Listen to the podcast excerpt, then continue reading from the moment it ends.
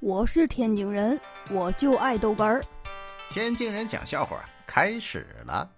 这下楼啊，吃早点，刚走到楼下，手机就响了，快递小哥的。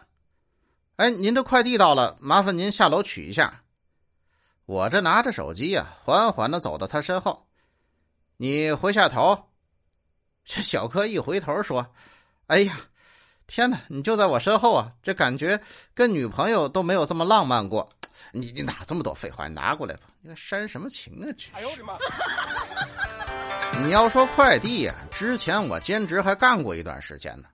那个时候，哎，就看到有个收件人叫木棍儿，这笑死我了！哎呦，我操！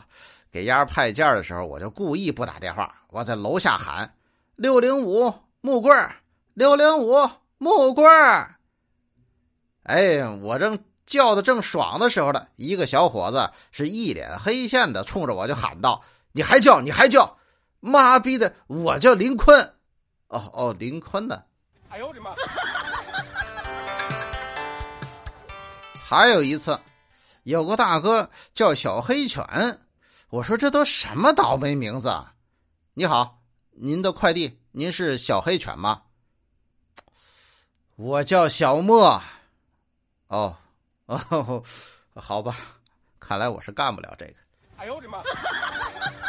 我们单位那个姐们儿买了一个脱毛器，结果呢送来的时候，那快递小哥也不怎么着，是震动太大还是怎么着，把这个开关呢给震开了。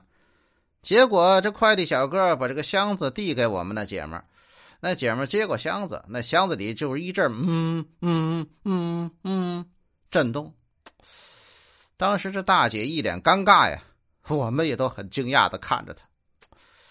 要不你找个对象？哎呦我的妈！我是天津人，我就爱逗哏儿，欢迎继续收听。